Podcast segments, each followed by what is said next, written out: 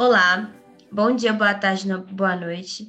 Nós somos o podcast Mesa Quadrada, um podcast criado por estudantes de psicologia da Faculdade UNA, aqui de Belo Horizonte, para discutir um pouco sobre psicologia e alcoolismo.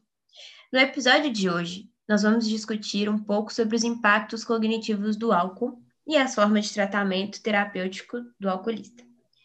E para isso, eu estou aqui com a minha colega Jennifer. Oi, pessoal, sou eu, Jennifer Xisto, sou estudante de psicologia da ONA e estamos aqui para discutir nesse último episódio com essa temática tão importante. Show! Meu nome é Raíssa e eu também sou estudante de psicologia aqui na ONA. Para começar a nossa conversa, eu gostaria de trazer um estudo feito pela Universidade de Santa Catarina.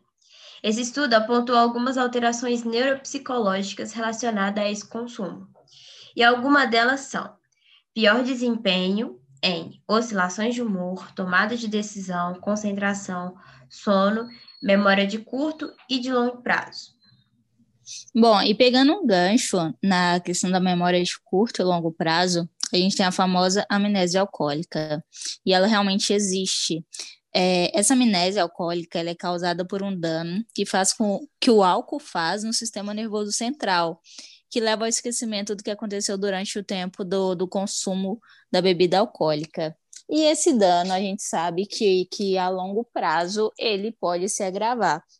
Então a pessoa começa a ter lapsos de memória, né? A memória não fica a mesma coisa. Essa amnésia alcoólica que acontece, geralmente, quando, quando a gente sai, né? E faz a ingestão de muito, muita bebida alcoólica, ela é temporária, acontece ali e, e pronto. Mas a longo prazo isso tem um dano. Então a gente tem que ficar bem atento a isso. A gente também tem a questão do sistema motor, né? Que é o efeito temporário, que são as questões do reflexo, equilíbrio, e a gente entra numa temática aí que é importante ressaltar: os acidentes de trânsito. A lei seca é baseada nisso. A ciência está aí para comprovar que as pessoas não dirigem melhor quando estão bêbadas. Tem um estudo é, um fator de risco, que a UFMG fez uma pesquisa, um estudo, que conforme a análise, a proporção de pessoas que se envolveram em acidentes de trânsito com lesões corporais é, nos últimos 12, me 12 meses anteriores à pesquisa no Brasil foi de 3,1% da população geral, sendo que 7,5% foram os que se referiram consumo abusivo e frequente de álcool. Ou seja, a injeção de bebida alcoólica e direção e carro, trânsito não dá certo. Realmente, os acidentes de trânsito aí, eles são altíssimos e diminuiu bastante com a lei seca, mas ainda assim a gente tem que ficar bem atento a isso. Sim, essa questão da memória, né, da questão de esquecer quando você bebe, eu acho que é muito importante, porque há uma quebra mesmo na questão do comportamento, né, a pessoa esquece o que ela fez, e aí no outro dia ela ainda precisa lidar com, tu, com tudo aquilo que ela fez, por mais que ela não se lembre.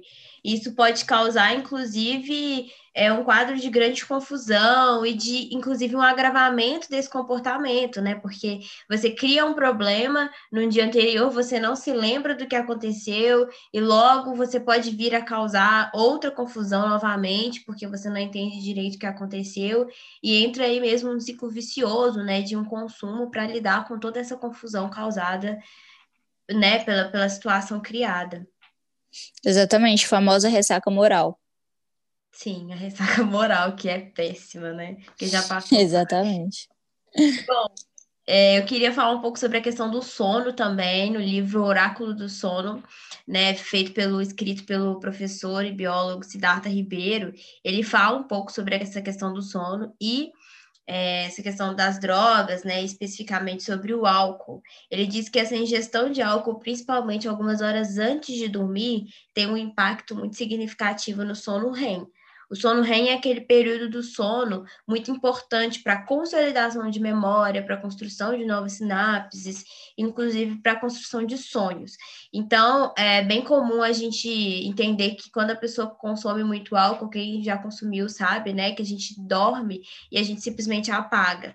Então, o, o álcool ele tem esse impacto no sono REM, né, há uma diminuição do sono REM que é imprescindível para a consolidação de memórias.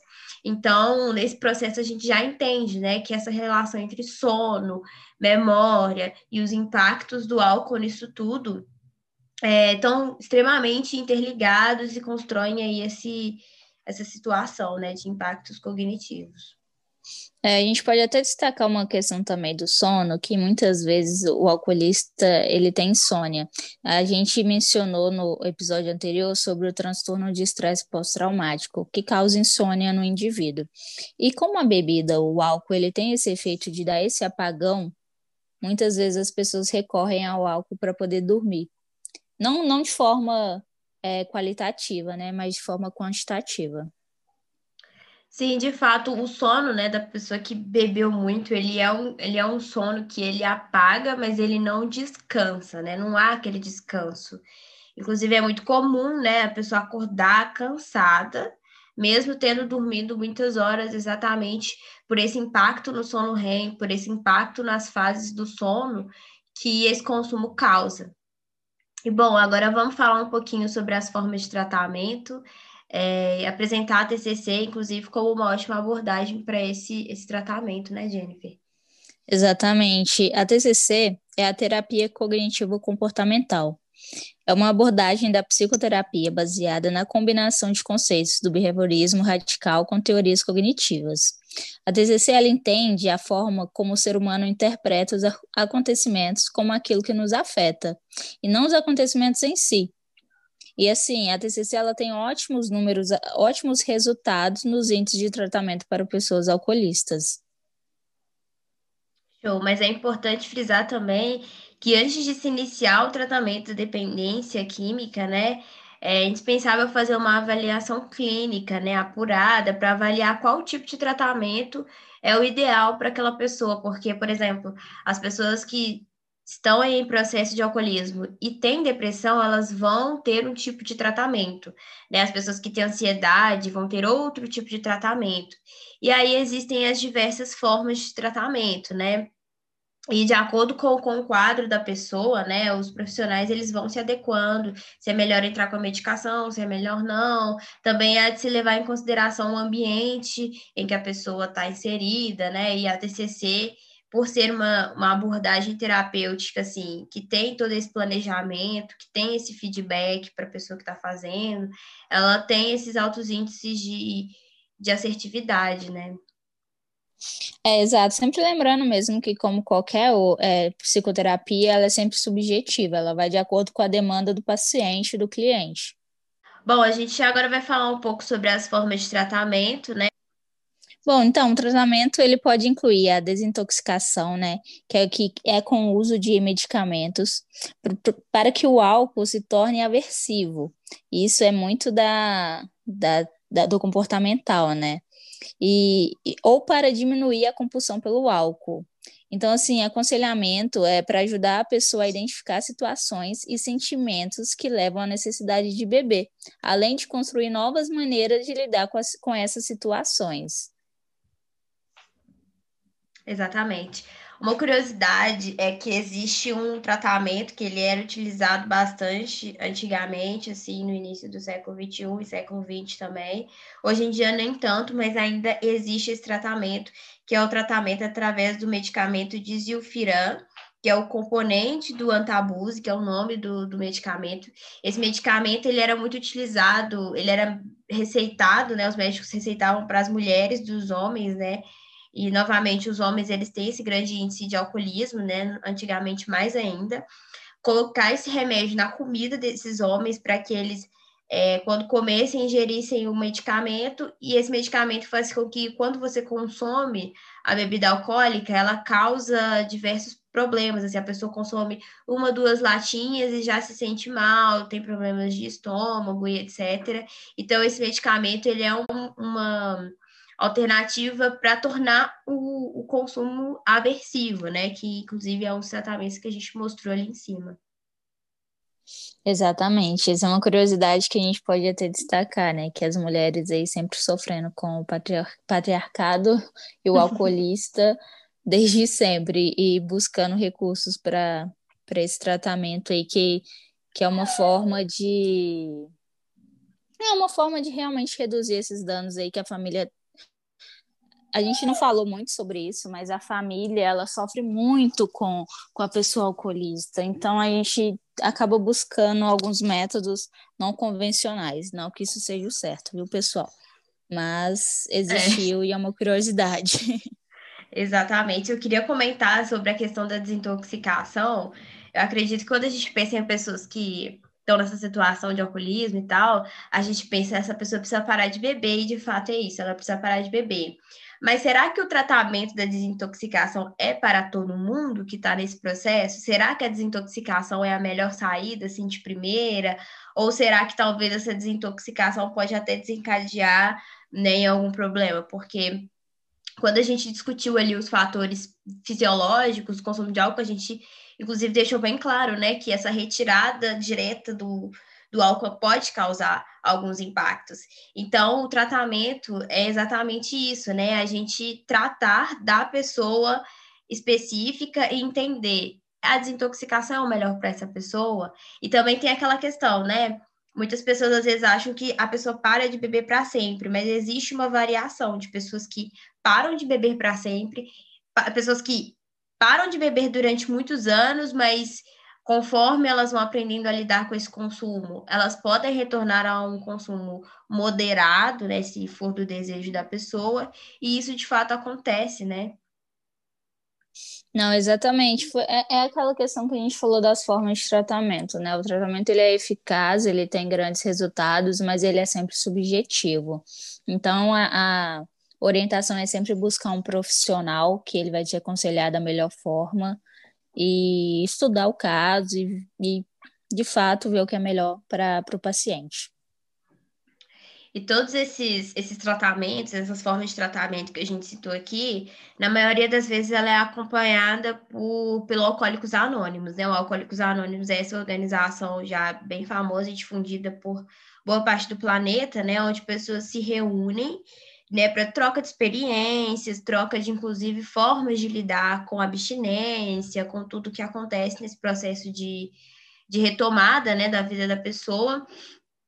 E quase todos, então, quase todos os programas de tratamento de alcoolismo incluem os encontros com os alcoólicos anônimos, né? Que é realmente essa organização muito importante aí que vem para ajudar, né? Inclusive, eu tive esse familiar que eu disse participou do Alcoólicos Anônimos, tem a questão da família também, Jennifer.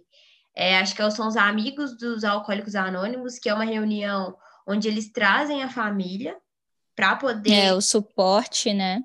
Exatamente, para poder trocar uma ideia, conversar sobre como está sendo.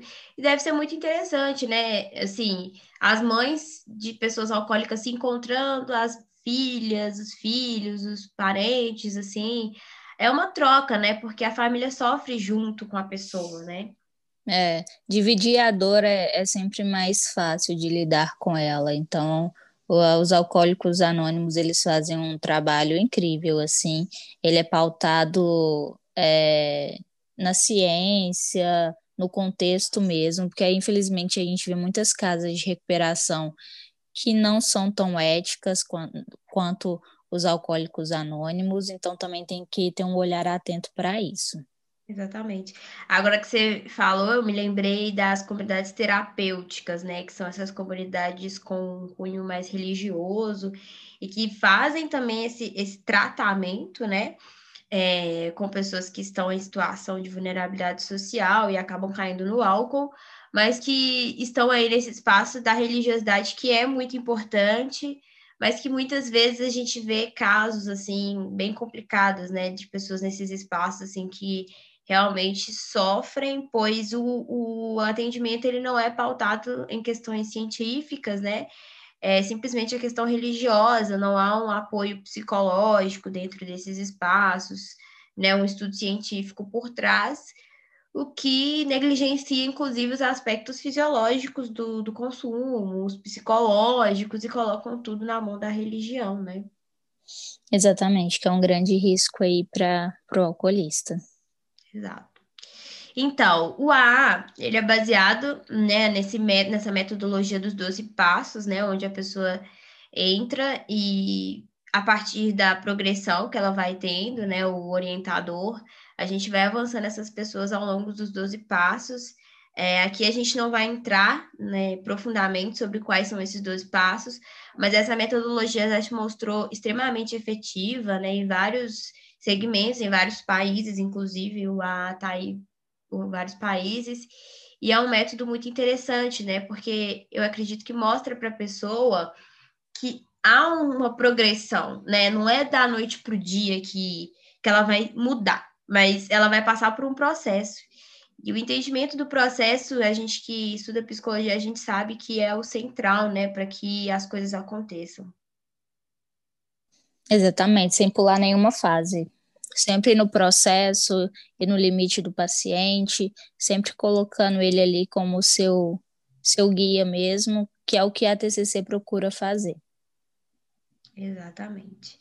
E bom, para fechar essa conversa aqui, a gente gostaria de indicar alguns canais de ajuda para quem está escutando, ou que tem um parente que está precisando, ou se for você mesmo que estiver precisando de ajuda. A gente tem alguns canais, tem o CRAS, e também, que também são CERSANs, né? Tem o CREAS, que são espaços de assistência social, né? De acolhimento, instituições públicas, é, onde existe... Exatamente é, psicólogos, né, assistentes sociais, que com certeza darão um direcionamento né, para a pessoa que está buscando ajuda. Exato, é, tem uma equipe multidisciplinar, né? Então é um acolhimento de todas as esferas. Esses canais de ajuda mencionados aí, eles são do SUS, né? Uhum. Então uhum. é só procurar na regional da onde mora que, que será atendido com toda certeza e direcionado. Exatamente. E bom, para fechar, Jennifer, você tem alguma referência aí para trazer para a gente, para quem está querendo aprofundar mais, conhecer algum projeto? É, sempre a gente sempre indica, né, o site do AA ou do NA, que são canais que têm muita informação, muito informativo sobre esse tema, é, como recorrer para ajuda, como ajudar, o que fazer, entender sobre o processo, recomendo muito o site do AA. Exatamente. É um assunto muito delicado, né? Agora que a gente, a gente já está chegando ao fim dessa nossa série sobre questões relacionadas ao alcoolismo, psicologia.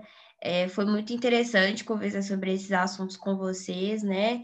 E, bom, para fechar, só queria dizer que para quem tem um parente, né, ou para quem está passando por isso, é importante que você entenda que nada, né, está acabado assim, né? Se você está passando por um momento difícil, não está conseguindo sair dessa situação, saiba que existe ajuda, muita gente querendo que você saia dessa, muita gente querendo ajudar. Para quem tem um familiar que está nessa situação também, é, é complicado, a gente entende, você também merece um atendimento psicoterápico, um apoio familiar, né? E, e, valorize, né? Valorize a família, valorize os amigos, pois é nesse espaço de afeto e acolhimento que a gente se cura, né? De qualquer questão, de qualquer doença. Exatamente, Rai. É, espero que, que esses quatro canais do podcast é, ajude de alguma forma. É exatamente isso que a Raíssa falou. A gente sempre está buscando é, trazer muita informação, mas também muito acolhimento. E espero que a gente se veja em breve com mais temáticas importantes aí para a gente. Mas no demais, queria agradecer a oportunidade e tamo junto. Valeu, pessoal. Obrigado. Show. Então, chegamos ao fim do nosso último encontro no Mesa Quadrada. Como sempre, as referências que a gente usou, os estudos e um pouquinho mais também estarão na descrição desse podcast. Muito obrigada a você que escutou aqui até o final. Um beijo e tchau, tchau. Um beijo, pessoal. Tchau, tchau.